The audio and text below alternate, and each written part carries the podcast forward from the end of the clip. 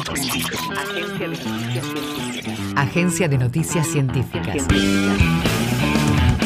Información en tiempo real de la producción en ciencia y tecnología de la Universidad Nacional de Quilmes y las instituciones educativas y científicas del país.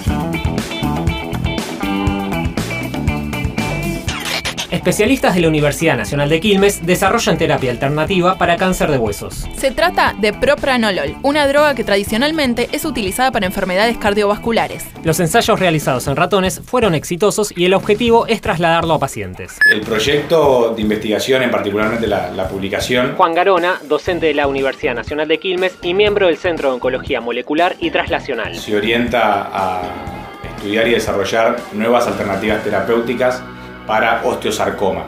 El osteosarcoma es una enfermedad muy agresiva, es el tumor de hueso primario más prevalente, o sea que más casos hay, y afecta principalmente a niños y adolescentes. Esta droga podría reducir las dosis de quimioterapia que se utilizan en la actualidad y resultan muy agresivos para el cuerpo.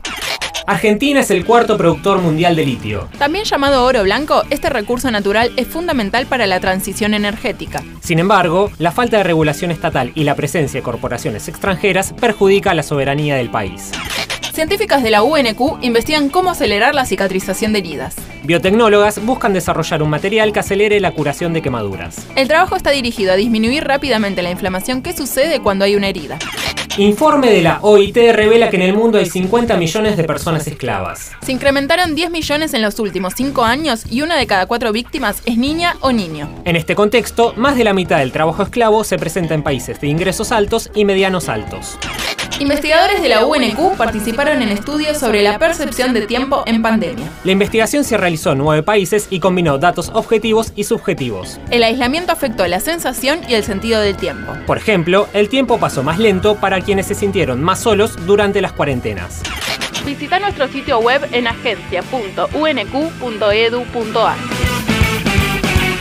Universidad Nacional de Quilmes.